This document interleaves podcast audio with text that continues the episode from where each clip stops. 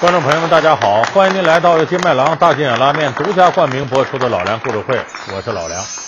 我们现在很多人呢，就还没等到真正步入中老年呢，就开始怀旧了。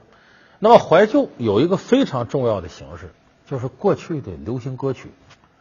你咱不说别的吧，你看这几年来这个大火的电影，什么《致青春》了啊，《港囧》啊，《夏洛特烦恼》啊，都是用过去的流行歌曲把电影串起来。为啥？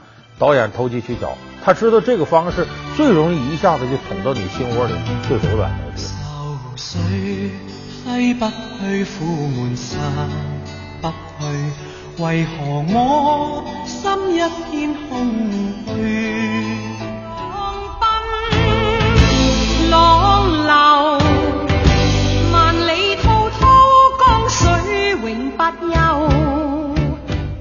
那么对于我这个年龄来说呢，过去流行音乐有一个唱片公司是绝对不能忽视的。你要是到这卡拉 OK 厅，你去点播那个歌曲，你发现那个角上往往有个标，叫 Polygram，就宝丽金。这个宝丽金公司现在你看好像没多大动静了，但是在我们年轻那个时候，八十年代，包括九十年代，那是鼎鼎大名。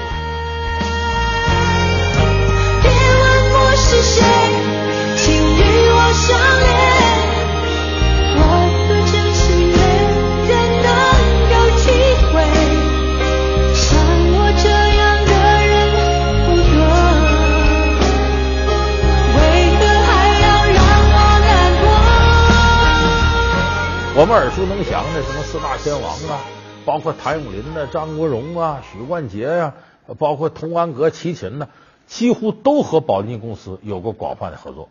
那么今天呢，咱们就讲一期有关于宝丽金唱片公司的，顺带咱们回顾一下以前令我们绝对难忘的那些个宝丽金金曲。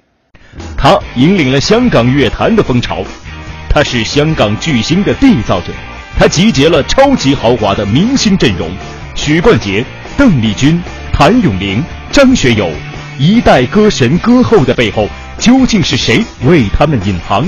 老梁故事会，宝丽金唱片，一个人的武林。说宝丽金这公司是怎么来的呢？一九七零年的时候，这个欧洲的资本进入到了香港的音乐界。当时德国有个大唱片公司叫宝丽多公司，宝丽多公司呢就并购。